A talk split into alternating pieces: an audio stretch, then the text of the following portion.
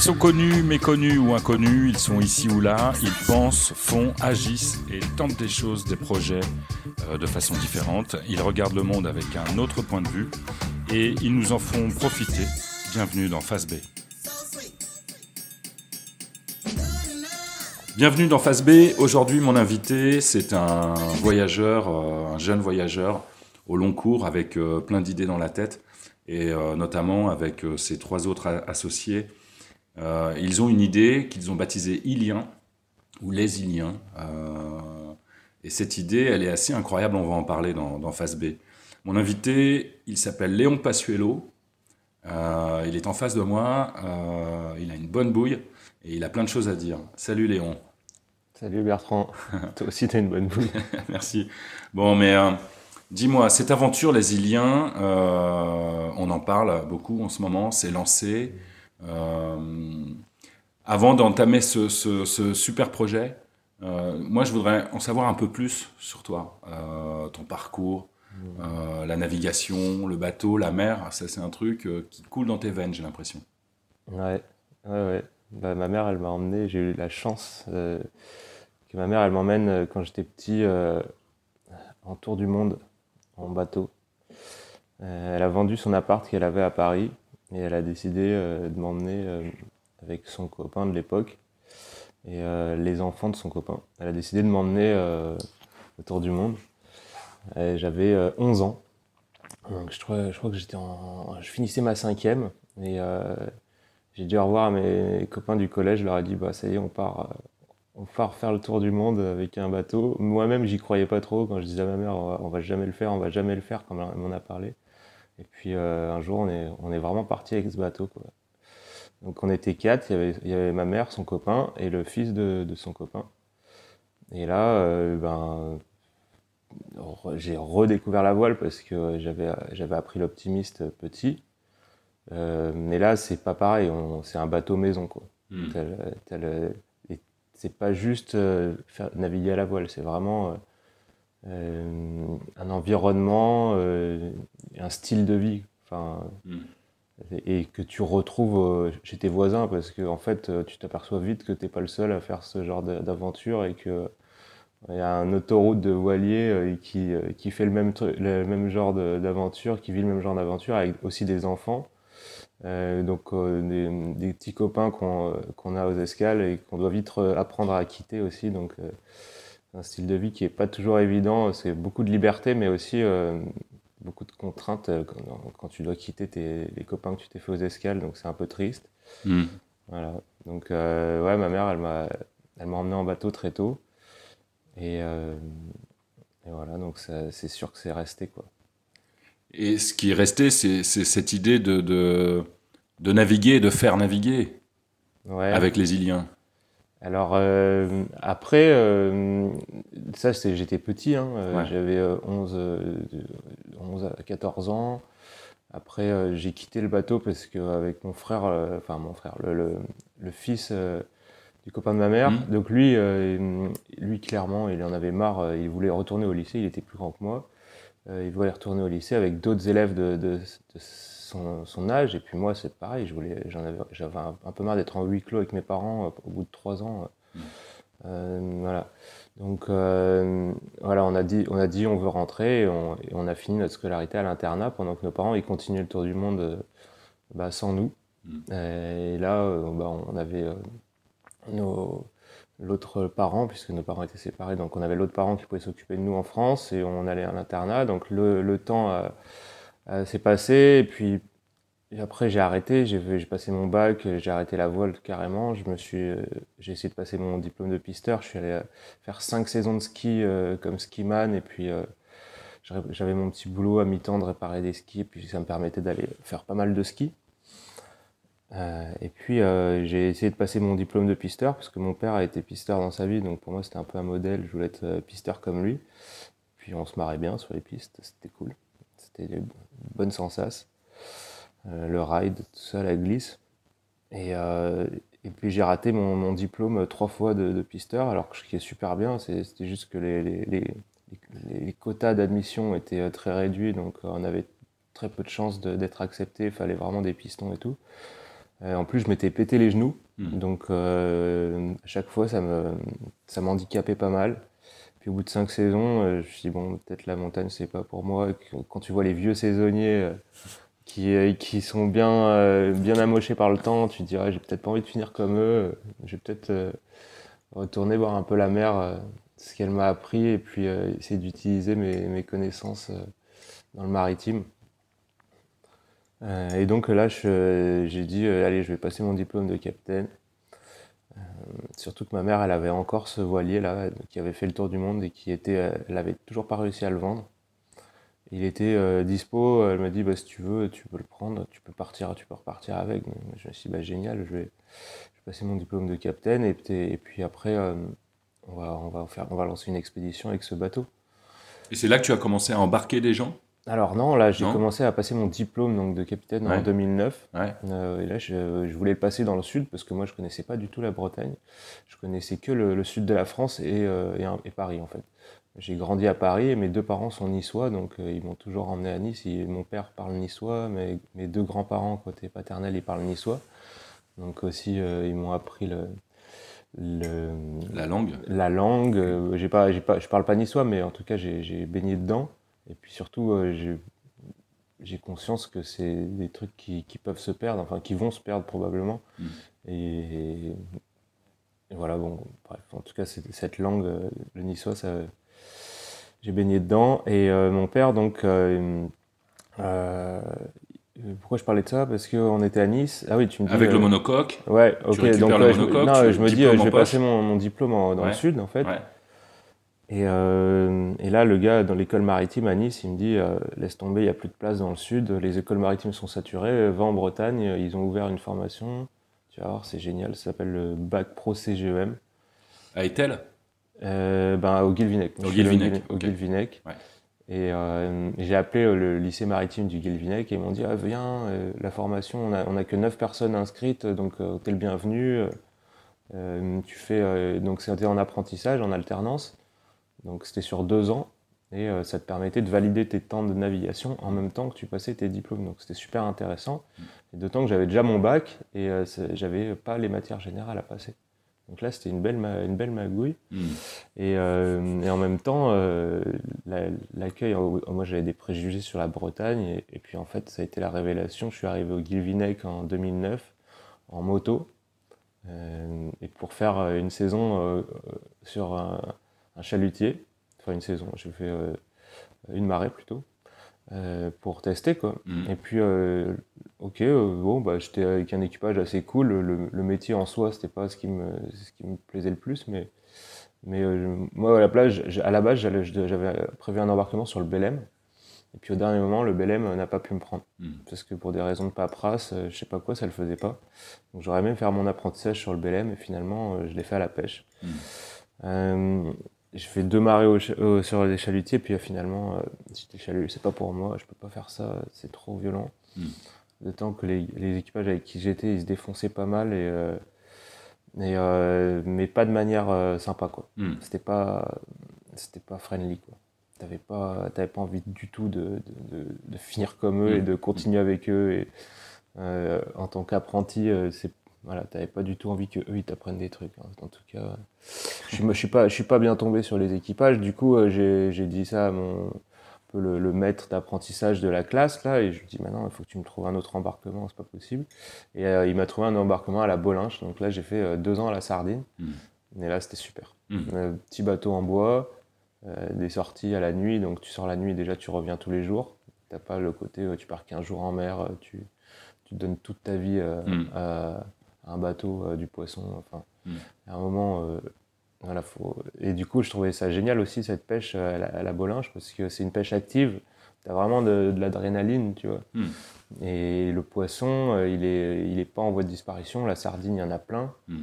Tu peux, et puis, tu dépenses très peu d'énergie. Alors oui, on pêche des, des, grosses quantités et on peut se poser la question est-ce qu'il y a vraiment besoin de pêcher autant de quantités Mais en tout cas, l'énergie dépensée pour pour la quantité de poissons pêchés, c'est euh, vraiment une pêche rentable. Hmm. Enfin, peu impactante en tout cas, sur la sur l'énergie dépensée. Quoi. Ouais, et l'écosystème. Hmm.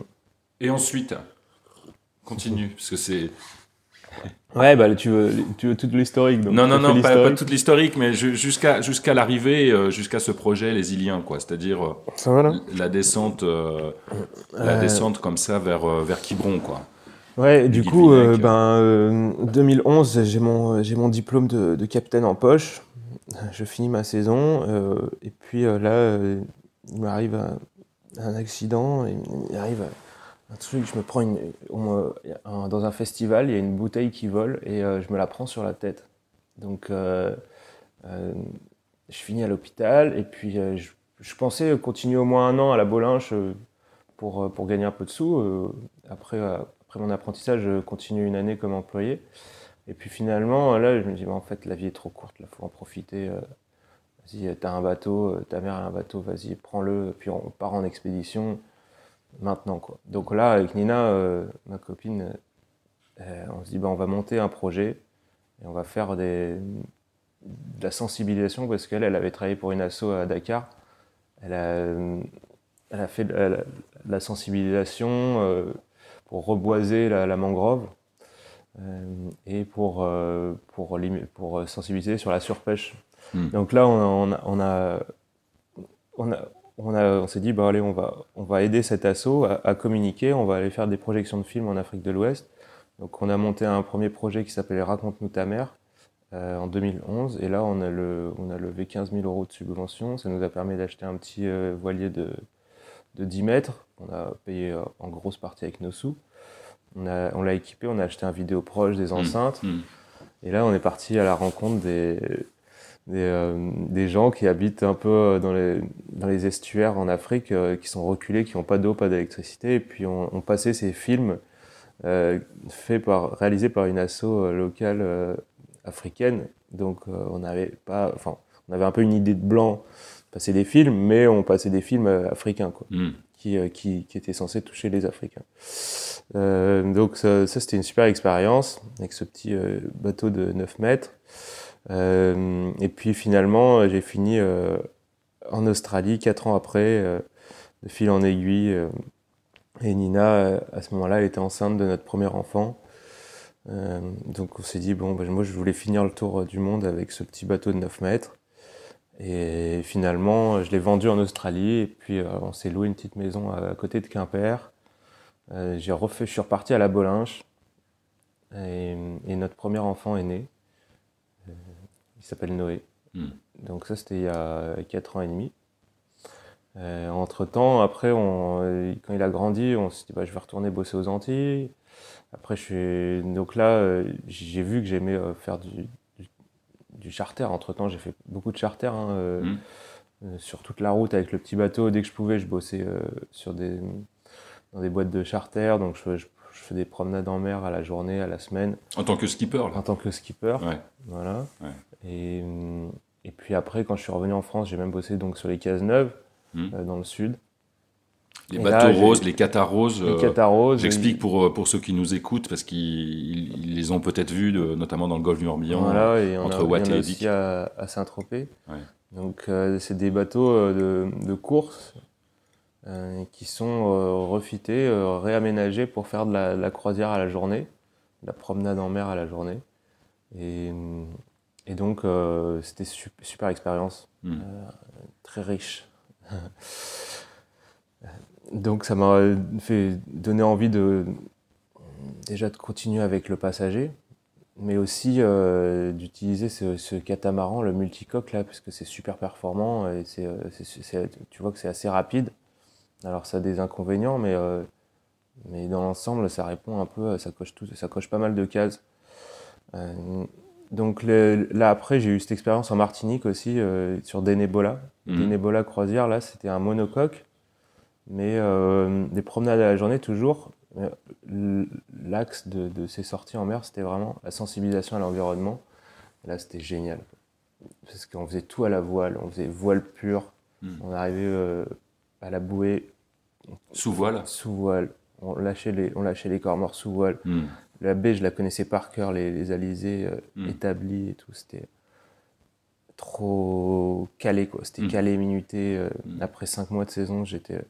Et puis, donc, il y avait euh, cette, cette, partie sensibilisation qui était vraiment super intéressante et que j'ai eu envie de reproduire en fait. Je me suis dit mais c'est des business comme ça qu'il faut partout parce que les, la plupart des, business ils, ils, prennent pas du tout en considération leur, leur environnement. C'est juste euh, un business. Hmm. Si, voilà, on est là vraiment sur le bateau. Il y avait des visuels qui disaient bon bah vous, vous, vous, faites attention, vous jetez pas vos déchets, vous faites attention à la crème solaire que vous vous utilisez sans être pour autant trop euh, trop dans l'injonction trop dans l'injonction mais avec des des beaux des beaux dessins euh, hmm. sur la faune et la flore que tu peux trouver dans la zone et ça je trouvais ça vraiment super intéressant euh, et, et, toute la démarche qu'on avait le circuit et tout les, les, boissons qu'on proposait c'était fait par des agriculteurs locaux. Hmm.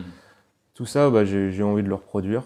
En tout cas j'aurais aimé bosser pour elle plus longtemps mais il se trouve que c'est avec les enfants machin on n'a pas on pas pu rester là-bas. Euh, et du coup, euh, voilà, j'ai inspiré de toutes ces, de tous ces, ces, patrons, ces aventures et ces, expériences, de toutes ces expériences, de tous ces patrons là qui m'ont, qui m'ont montré que ben, c'était possible. J'ai eu à nouveau envie d'être patron. Enfin, hmm. je sais pas si c'est le mot parce que. En tout cas, d'entreprendre. D'entreprendre. sur une idée. Euh, qui te paraissait, toi, euh, fondamentale et pleine de sens, en fait.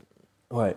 Et hein? puis, euh, surtout sur euh, quelque chose qui, manque et qui, qui, qui n'existe pas. Parce que si ça existait, peut-être que je me ferais pas hmm. embêter à, à, le créer, quoi. Hmm. à créer un truc similaire. C'est vraiment parce qu'il n'y a rien de similaire, il n'y a rien qui, qui, approche, même approchant, il n'y a rien. Hmm.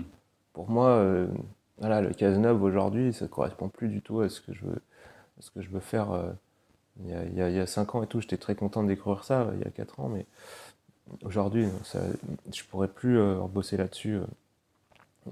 Voilà, donc j'ai besoin euh, qu'il y ait cette approche sensibilisation, pédagogique, on prend vraiment en compte l'environnement, mais en même temps continuer à, voilà, à, faire, à, faire partager cette expérience voile. Hmm. Léon, on va se faire une petite pause musicale. On va écouter un titre et puis on se retrouve tout de suite après pour parler notamment de, ce projet parce que je te remercie, tu nous as fait voyager pour, nous expliquer tout ton parcours. Euh, ça c'est quand même vraiment chouette. Et puis maintenant on va, on va voyager un peu plus dans le coin et tu vas bien nous expliquer euh, le projet Les Iliens. À tout. Combien de temps encore vas-tu te balancer ainsi de quand encore pour que tu sois lassé du brun, du blond, du roux, du petit, du tassé, du long, du grand, du fou, du méchant, du corset, ta mère, ta mère. Allez, laisse-moi rire, allez, allez, laisse-moi partir, allez, allez, laisse-moi m'envoler, allez, laisse-moi fuir, je tout oublier. De temps encore à te voir revenir dans des rêves brumeux, imbibés de plaisir, exhibant tes amants, me proposant maîtresse, qu'apporte le flacon pour qu'il y ait une de ta mère. Combien de temps encore mon esprit tourmenté va-t-il me laisser croire que le verbe tromper rime avec désespoir, trahison, satiété, qu'il n'est pas d'amour sans exclusivité Et ta mère? Allez, laisse-moi rire, allez, allez, laisse-moi partir, allez, allez, laisse-moi m'envoler, allez, laisse-moi fuir, je veux tout oublier?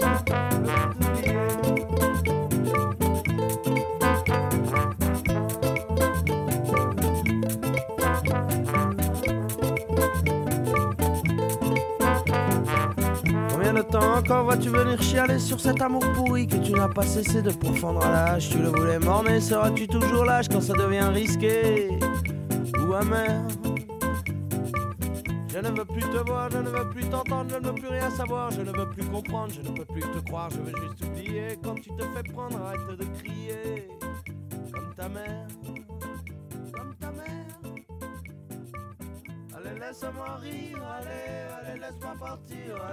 Voilà, bienvenue. On retrouve euh, Léon juste après euh, ce morceau de Zoufré Maracas. Euh, Léon, tu, tu, commençais à nous parler de, cette envie de créer ce, ce, catamaran qui va faire la navette entre Quiberon et Belle-Île, notamment. tu as eu l'envie, avec tes associés Lou, Jonas et Inès, de, créer ça parce que ça n'existait pas précisément. Alors, puisque ça n'existait pas, peux-tu nous expliquer ce, que ça va être et ce que c'est, ce, ce dont tu as envie, toi, de, proposer euh, à ces futurs passagers? Ok. Alors, on va essayer de résumer en deux mots euh, l'expérience voile. L'expérience voile. On a envie de proposer à tout le monde, tous ceux qui, qui, passent dans le coin, qui viennent un jour où il fait beau, il y a du vent, de pouvoir monter sur un voilier et de se propulser avec l'énergie du vent. En silence, en flottant, et en même temps, là, dans notre cas, en se déplaçant d'un point A à un point B. Hmm. Moi, je, je, me lève le matin, je vais être super content de me lever le matin pour, euh, pour faire ça. Voilà. Et là, je peux vous dire, euh, à tous ceux qui nous écoutent, que son visage vient de s'illuminer, mais d'un coup, parce que euh, il est à la barre de, du kata et il s'y voit. Et, c'est ça qui est extra, c'est que l'œil pétille là, juste sur l'évocation de se lever le matin et de se dire, euh, voilà, je vais faire traverser du point A vers le point B des passagers qui ont choisi, pour le coup, de faire l'expérience de naviguer tout en allant vers ce point B, comme Belle-Île notamment. Et euh, ce sont des gens qui, à ton avis, euh, veulent vivre une expérience et ils savent aussi qu'ils vont prendre du temps parce que la navette euh, Quiberon-Belle-Île, je crois me souvenir que c'est 40-45 minutes euh, à moteur à fond les ballons. Là, on va faire une navigation, une traversée qui va durer 1h30, 1h40 en fonction des conditions météo. Ce sont des gens qui auront choisi de prendre le temps de faire aussi le voyage, quoi. Ouais. Je me demande euh, comment ça sera vraiment? Parce que moi, je l'ai imaginé d'une certaine manière. Et, au final, ce sera peut-être différent de ce que je l'ai imaginé. Euh, donc, euh, nous, on l'a imaginé comme ça. On, dit on va mettre une heure et demie pour parcourir les 8000 nautiques. De manière raisonnable et, et sans être trop euh, optimiste, on dit bon bah voilà, on peut faire en une heure et demie. La navette à moteur, elle met une heure, donc on sait qu'il y a une partie, euh, la partie euh, clientèle pressée, ben, elle ne sera pas à bord. Hmm. Il y a une partie aussi clientèle qui en a rien à faire de, la voile et qui est purement terrienne. Terrienne, il y en a, hein. hmm. il y en a de moins en moins, mais il y en a. Et eux, effectivement, ils seront pas là. Donc ouais, c'est clair qu'on on se limite déjà à une certaine, euh, certaine clientèle, donc qui a envie de vivre l'expérience, euh, d'être au contact, euh, de sortir un peu de l'anonymat du bus classique hmm. et de rencontrer l'équipage, de pouvoir parler avec eux. Et aussi, je pense qu'il y a aussi une rencontre interne les, aux passagers qui hmm. va se faire. C'est-à-dire que les gens j'imagine qu'ils vont peut-être plus euh, se parler entre eux. Euh, aussi le fait d'avoir un bar, euh, de proposer des boissons et de la restauration à bord, c'est quelque chose de convivial. Donc, Et le, le, le, le, contact dont tu parles, justement, il y, aura, effectivement un dialogue avec l'équipage et un dialogue avec soi-même, parce que c'est vrai que quand on navigue, pour ceux qui naviguent, ils savent très bien que euh, c'est à la fois un voyage, un déplacement, mais c'est aussi un voyage intérieur. Je veux dire, quand on est sur l'eau et qu'on aime ça, euh, euh, c'est, on se nourrit soi-même de par le fait d'être sur l'eau et de naviguer, de faire corps avec le bateau, de choper les éléments à pleine peau.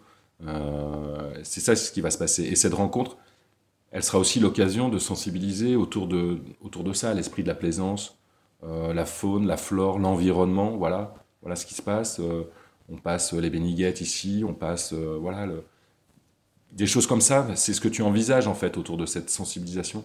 Ouais, alors la sensibilisation, elle n'est pas, elle est pas commentée. Hein, c'est pas de, hmm. c'est pas quelque chose qu'on va aller. Euh, euh, on, on, va, pas le, communiquer verbalement à nos, à, nos, passagers, puisque l'idée c'est que ça reste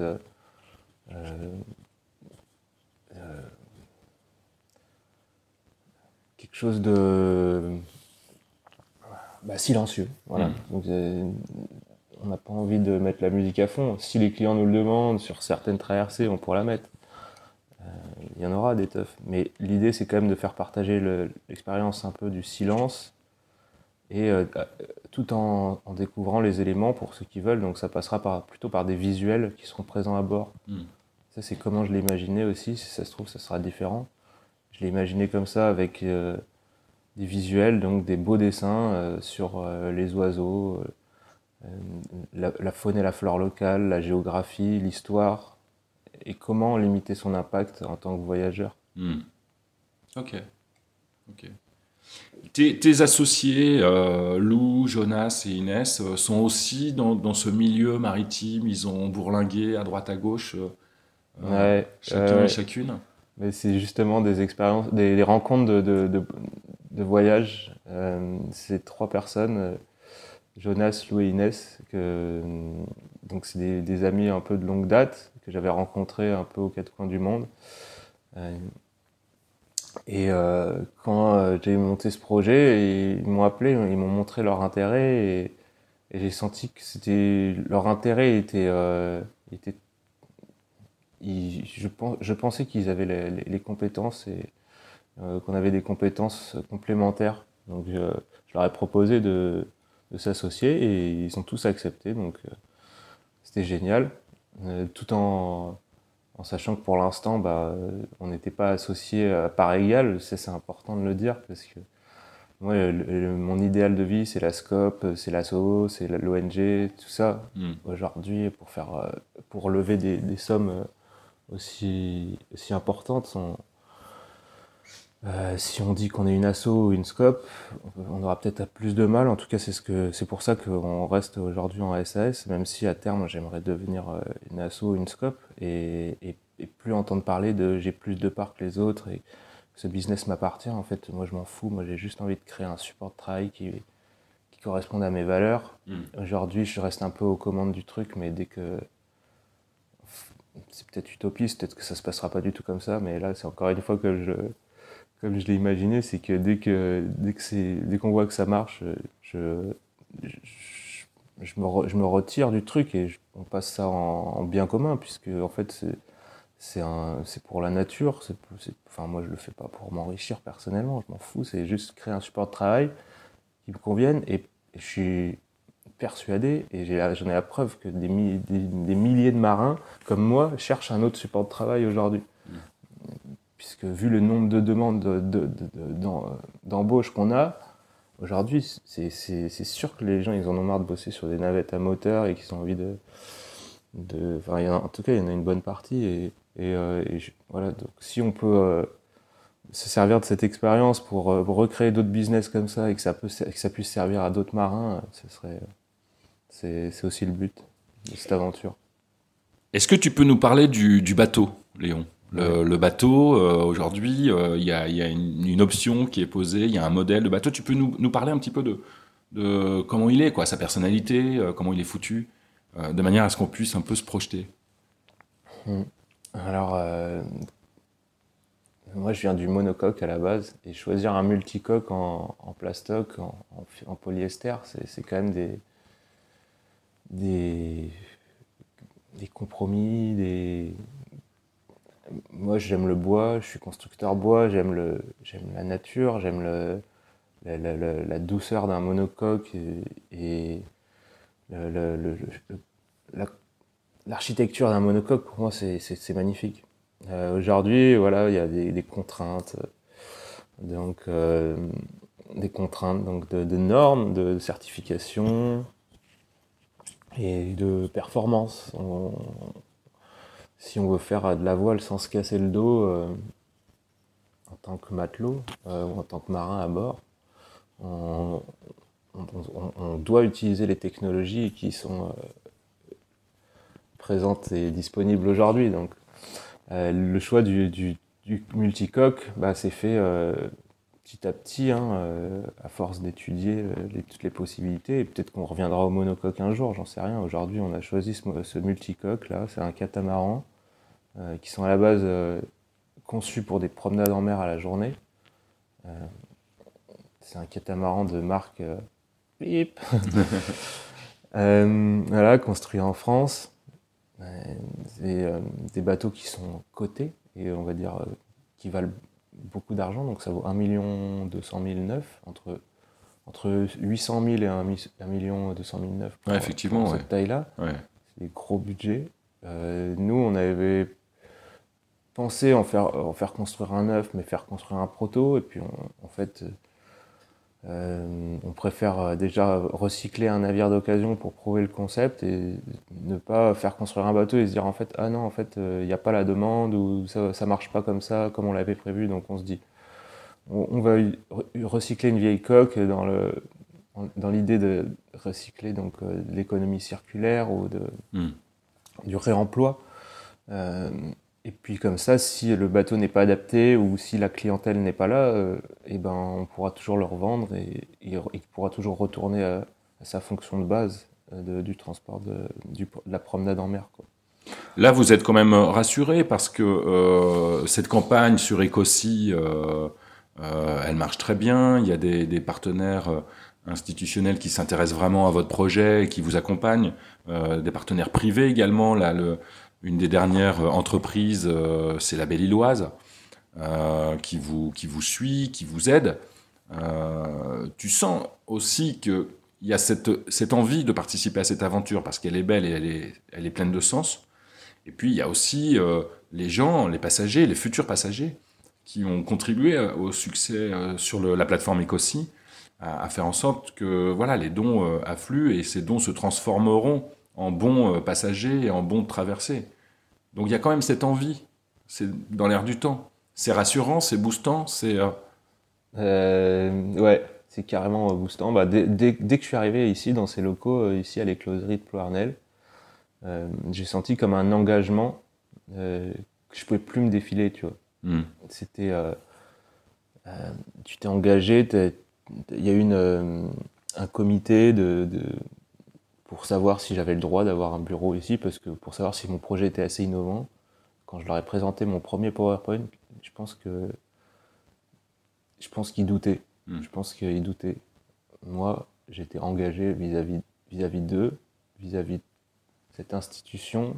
Et plus ça allait, plus on a, on a été reconnu. Alors pas forcément, il y, a, aussi des portes, pas mal de portes qui sont fermées de, de, gens qui, qui pensaient que euh, c'était trop, trop gros pour, pour moi. Et euh, petit à petit, et plus on a gagné des, des, concours, plus on a, on a été reconnu, bah, plus tu es engagé et tu peux plus te désister. Et, euh, ça, bah, c'est ce qui tient, parce que franchement, des fois, tu as, as envie d'arrêter, tu envie de... Moi, j'ai un confort, euh, j'ai un CDI là aujourd'hui, j'ai un confort de vie, j'ai pas du tout besoin de, de créer ce, ce, job. Enfin, de, enfin, voilà, c'est quand même beaucoup de complications dans ma vie en ce moment avec mes deux enfants et tout, euh, j'ai j'ai pas besoin de me compliquer plus la vie euh, en, créant ce projet. Donc c'est pour ça aussi que ça a mis tant de temps, c'est parce que j'ai ma vie à côté avec les enfants, j'ai envie de voir grandir et tout. Euh, c'est pour ça que ça prend du temps. Et j'ai mon boulot, mon autre boulot à côté de constructeur bois. Donc ouais, c'est en tout cas une fois que je suis arrivé dans ces bureaux là, bah, j'étais engagé. Là, ça fait deux ans aujourd'hui qu'on qu'on a un bureau à l'écloserie de, de Poirnel, donc c'est la communauté de communes qui est ACTA, qui met à mm. disposition ce, lieu. Et ça, euh, c'est précieux parce que l'école de mon fils est en face. Moi, j'habite à 5 minutes en, vélo. Euh, c'est vraiment précieux. On est à côté du spot de surf. Euh, c'est une, un putain, une putain d'atout, en fait. C'est mm. sans cet endroit, je sais pas, sans cet endroit et, l'accompagnement qui, qui va avec, je pense que j'aurais je serais peut-être pas allé au bout. Mm. Et pareil, après, oui, effectivement, tu parles de l'engagement des, contributeurs.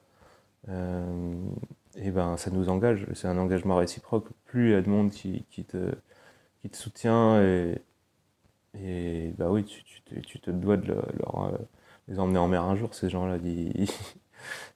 tu peux pas te barrer et te dire ah non finalement je le fais pas ça me saoule c'est trop de boulot trop de formulaires à remplir ça me saoule d'autres engagements et d'autres figures comme Catherine Chabot et Roland Jourdain, qui sont ben, marraines et parrains du projet. Euh, eux, ils ont été séduits par, euh, par quoi Par, par l'esprit, ta personnalité, l'idée toute seule bah écoute, je me pose toujours la question, je me dis, mais c'est des gens qui sont déjà bien occupés Et, et, leur demander une énième demande de parrainage ou de marrainage, ça, doit. Des fois, ils doivent avoir envie de dire Bah non, j'ai pas le temps, j'ai pas le temps, j'ai pas le temps. Mais en tout cas, voilà, je suis, je suis, je suis étonné mm. qu'ils aient accepté ma demande, surtout que je les connaissais pas. Hein. C'était c'était vraiment spontané. Euh, je les ai croisés un jour et je leur ai dit il faut que tu m'aides, il faut que tu me parais, il faut que tu m'aides, faut que tu, grâce à ta notoriété, il faut que tu m'aides. Mm. Et, euh, et, en fait, ces gens-là, enfin, en tout cas, moi, les, ils, sont, ils ont été séduits par l'idée euh, et ils ont accepté et ça nous, a, ça nous a ouvert pas mal de portes en plus. C'est clair. Les prochaines étapes de, du projet, ce sont lesquelles? Donc là, la semaine prochaine, euh, on a rendez-vous avec six banques. Et on a six rendez-vous euh, mercredi et jeudi prochain. On va chercher 500 euh, 000 euros auprès des banques. Et donc, il bah, va, falloir, va falloir être convaincant. Et si ils nous ils disent oui, donc on, on, va pouvoir aller acheter le bateau dont on a signé le compromis il y a un mois il, y a, deux semaines. Et donc, euh, si tout se passe bien, on pourra faire les premières traversées en avril. Entre euh, entre le moment où la banque nous dit oui et le moment où, où le bateau sera ici, il y a une, pas mal d'étapes puisqu'il faut, il faut blinder la, la, com. Il faut bien euh, enfin, faut blinder la com, donc c'est-à-dire qu'il faut, faut qu'on travaille sur notre communication aussi bien sur les, sur Internet, moi, la pub, euh, je suis plutôt anti-pub. Mm. Donc, euh, la, pub, j'ai tendance à la, déboulonner. Mais j'ai pas trop envie d'aller euh, foutre des affichages publicitaires pour la navette à voile. Donc, il va falloir être. Inventif. Inventif. Euh, je sais pas comment ça va se passer. Bah, on a récupéré une 4L là. Enfin, on a récupéré ma 4L que j'avais quand j'étais petit, donc quand j'étais jeune. Donc je vais, on va la, tuner, on va la l'habiller, la, repeindre. Euh, et à Quiberon, le, le, bateau sera positionné sur, un, sur un ponton ben spécialisé. Euh, ça, c'est encore une autre histoire. Euh, c'est l'autre partie. Donc, il y a la, communication, la commercialisation, où c'est qu'on va vendre nos tickets. Donc là, on est en train de voir avec la ville de Quiberon pour, pour avoir une billetterie. Ça, c'est le mail que je dois envoyer ce matin après, après ce rendez-vous pour avoir une billetterie sur la plage, mmh. puisqu'il y a pas mal de travaux en ce moment, donc c'est le bordel mmh. à Quiberon. Hein, et après, le bateau, nous, on a les autorisations de d'embarquer nos, passagers et de débarquer nos passagers sur la cale des pêcheurs. À Port-Maria, donc. À Port-Maria, qui se trouve, euh, euh, on va dire, dans la gare maritime. Oui. Enfin, attenant à la gare maritime. Donc, euh, et la demande qu'on va faire, c'est de pouvoir laisser le bateau la nuit à Port-Maria. Et là, il n'y a, vraiment pas beaucoup de place. Et si on a ça, ça voudra dire que nous, vraiment, ils nous accueillent ils nous accueillent à bras ouverts et hmm. ça fait plaisir. Hmm. Euh, là, pour l'instant, ils nous disent que ça va être très compliqué parce que le port est vraiment saturé, donc ça veut dire qu'il faut qu'ils virent d'autres bateaux pour nous laisser. Et voilà, là, aujourd'hui, tel que c'est, on l'aura. J'ai senti qu'on n'allait pas l'avoir, mais euh, on sait pas. Je ne sais pas ce qui peut se passer pour qu'on ait cette, cette, cette, place au port la nuit, parce que c'est vraiment. Nous, là, pour l'instant, on a prévu de le laisser soit à Palais la nuit ou à Sauzon la nuit. Hmm. Donc ça veut dire qu'il y a un équipage qui dort là-bas, euh, euh, qui dort à bord du bateau. Et ça, complique un peu. Hmm. C'est quand même plus. Et puis les, clients, nos clients, ils, ils, partent de Quiberon le matin. Ils partent pas de Belle-Île. Ils partent pas de Belle-Île, ouais, c'est ça. Mais ce serait une belle image aussi pour Quiberon d'avoir euh, oui, le kata dans le port jour et nuit. partant, revenant, c'est quand même une très belle image. je pense que voilà, ça c'est peut-être un argument que je te souffle à l'oreille. Ouais, ouais, carrément. Écoute, euh, moi, ce, dont j'ai envie, c'est que je te propose euh, carrément en direct dans le Face B, là, euh, c'est qu'on se revoit un peu dans l'été qui arrive et les beaux jours, et peut-être même à bord. Moi, ça me plairait beaucoup de, voilà, de, de faire un Face B avec toi et, et Lou, Jonas, Inès, mais à bord du bateau. Avec plaisir. Euh, pour qu'on suive votre aventure, parce que c'est vraiment passionnant. Plein de gens en parlent, et, c'est pour ça qu'il y a aussi euh, euh, une vraie bienveillance et une vraie sympathie autour de, ce projet. Ça, c'est vraiment lié aussi à ta, personnalité. Et, et c'est ça qui est vraiment très plaisant, je trouve. Ben, merci Bertrand, je t'accueille avec plaisir dès qu'on est prêt à, hisser les voiles et à, et à accueillir tout, tout, le monde là.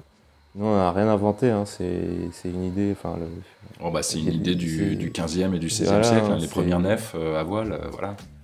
Mais c'est super. Voilà, donc c'est juste de, prendre les bateaux qui existent et de, voilà, les faire naviguer.